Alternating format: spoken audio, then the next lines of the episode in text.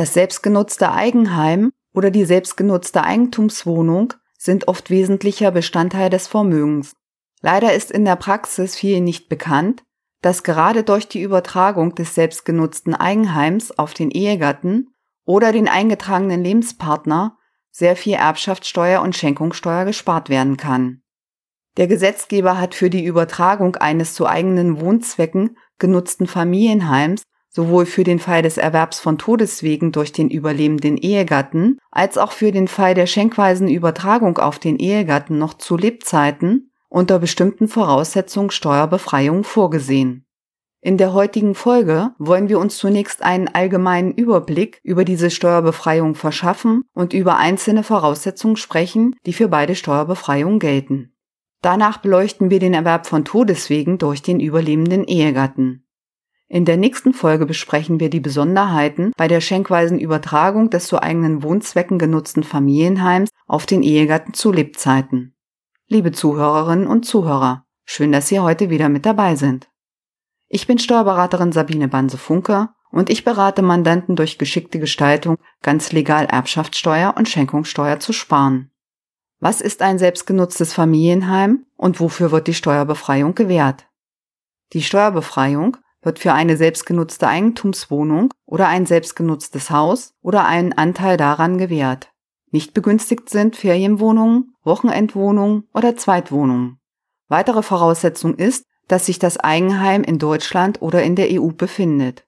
Die Befreiung wird für die Übertragung auf den Ehegatten oder den eingetragenen Lebenspartner gewährt. Wird die Steuerbefreiung auch gewährt, wenn Flächen nicht selbst zu Wohnzwecken genutzt werden? Die Steuerbefreiung gilt generell nur für den Teil einer Immobilie, der selbst zu Wohnzwecken genutzt wird. Unter die Steuerbefreiung fallen auch Garagen, Nebenräume und Nebengebäude, die sich auf dem jeweiligen Grundstück befinden und gemeinsam mit der Wohnung genutzt werden. Eine unentgeltliche Mitbenutzung von Teilen der eigenen Wohnung durch Enkelkinder, Eltern oder eine Haushaltshilfe ist nicht schädlich. Grundsätzlich schädlich ist es, wenn eine Nutzung zu anderen Zwecken als zu Wohnzwecken vorliegt wie zum Beispiel die Nutzung eines Teils der Immobilie als Arbeitszimmer. Allerdings ist diese Nutzung von untergeordneter Bedeutung, steht ein Arbeitszimmer einer Steuerbefreiung nicht entgegen. Wann liegt eine nicht begünstigte Fremdnutzung vor, für die keine Steuerbefreiung gewährt wird? Soweit Teile des Familienheims nicht selbst zu Wohnzwecken genutzt werden, weil sie zum Beispiel an Dritte vermietet oder weil sie für freiberufliche, gewerbliche oder land- und forstwirtschaftliche Zwecke genutzt werden, greift die Steuerbefreiung für diese Flächen in der Regel nicht. Es gibt hier zwar einige Ausnahmefälle, auf die wir hier jedoch nicht weiter eingehen wollen. Wird eine komplette Wohnung auf dem Grundstück unentgeltlich zur Nutzung überlassen, kommt für diesen Teil die Steuerbefreiung ebenfalls nicht zur Anwendung. Bei einer gemischten Nutzung der Flächen erfolgt die Aufteilung für steuerliche Zwecke nach der Wohn- und Nutzfläche. Nur die selbstgenutzte Wohn- und Nutzfläche ist steuerlich begünstigt. Wie ich zu Beginn der heutigen Folge bereits angedeutet habe, unterscheiden sich die Voraussetzungen für die Steuerbefreiung in Abhängigkeit davon, ob das Familienheim dem überlebenden Ehegatten vererbt oder ihm bereits zu Lebzeiten geschenkt wird. Schauen wir uns heute zunächst die weiteren Voraussetzungen in Erbfällen an. Welche weiteren Voraussetzungen gelten für die Steuerbefreiung des Familienheimes im Todesfall beim überlebenden Ehegatten? Um als überlebender Ehegatte in den Genuss der Steuerbefreiung zu kommen, muss dieser erstens Eigentümer oder Miteigentümer der Wohnung werden. Zweitens ist es erforderlich, dass der verstorbene Ehegatte die Wohnung bis zu seinem Tod zu eigenen Wohnzwecken genutzt hat. Wurde die Wohnung nicht bis zum Erbfall zu eigenen Wohnzwecken genutzt, greift die Steuerbefreiung nur dann, wenn der verstorbene Ehegatte aus zwingenden Gründen an der Selbstnutzung gehindert war.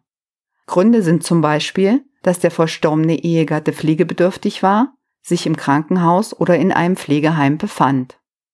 Drittens muss der überlebende Ehegatte die Wohnung unverzüglich nach dem Todesfall des Ehegatten selbst über einen Zeitraum von mindestens zehn Jahren zu eigenen Wohnzwecken nutzen. Die Steuerbefreiung wird nicht gewährt, wenn das Grundstück aufgrund einer vom Erblasser verfügten Weitergabeverpflichtung ganz oder teilweise auf einen Dritten übertragen werden muss, zum Beispiel aufgrund Testaments, Vermächtnisses, Erbauseinandersetzung, Teilungsanordnung, Erbvertrag oder einer Auflage mit Weitergabeverpflichtung. Was passiert, wenn der überlebende Ehegatte das geerbte Familienheim nicht mindestens zehn Jahre nach dem Erbfall zu eigenen Wohnzwecken nutzt. Die Steuerbefreiung ist an eine Behaltefrist geknüpft. Sie fällt rückwirkend weg, wenn der überlebende Ehegatte das Familienheim nicht mindestens zehn Jahre als Eigentümer selbst zu Wohnzwecken nutzt. Doch auch hier sieht das Gesetz Ausnahmen vor. Kann der überlebende Ehegatte das Familienheim nicht zehn Jahre selbst zu Wohnzwecken nutzen, weil er selbst aus zwingenden Gründen daran gehindert ist, fällt die Steuerbefreiung nicht rückwirkend weg. Mögliche Hinderungsgründe wären hier zum Beispiel die Pflegebedürftigkeit, Aufenthalte im Krankenhaus oder im Pflegeheim oder der eigene Tod des überlebenden Ehegatten. Kein vom Gesetzgeber akzeptierter Hinderungsgrund und damit steuerschädlich sind insbesondere berufliche Gründe. Zu beachten ist daher, wird das selbstgenutzte Eigenheim innerhalb der zehnjährigen Behaltefrist verkauft, vermietet oder unter Vorbehalt des Wohnrechtes oder Niesbrauchs übertragen oder an die Kinder geschenkt, fällt die Steuerbefreiung rückwirkend weg und das Eigenheim ist steuerpflichtig im Rahmen der Erbschaftssteuer nachzuversteuern. Bereits erlassene Erbschaftssteuerbescheide werden dann gegebenenfalls geändert. Treten Gründe für den Wegfall der Steuerbefreiung ein, ist der überlebende Ehegatte gesetzlich dazu verpflichtet, das Finanzamt hierüber zu informieren. Hat die Steuerbefreiung des Familienheims Auswirkungen auf den Steuerfreibetrag? Die Steuerbefreiung des Familienheims wird unabhängig vom Steuerfreibetrag von 500.000 Euro gewährt, der dem Ehegatten oder eingetragenen Lebenspartner zusteht. Es erfolgt auch keine Kürzung des Steuerfreibetrags um die Steuerbefreiung des Familienheims. Wie werden Schulden und Lasten, die mit dem steuerfrei vererbten Familienheim im Zusammenhang stehen, im Rahmen der Erbschaftssteuer berücksichtigt? Wird das Familienheim steuerfrei vererbt, können die damit im Zusammenhang stehenden Schulden und Lasten bei der Erbschaftssteuer nicht steuermindernd abgezogen werden. Sie werden dann steuerlich nicht berücksichtigt. Fassen wir die steuerlichen Vorteile der Steuerbefreiung für das Eigenheim für den überlebenden Ehegatten im Erbfall zusammen.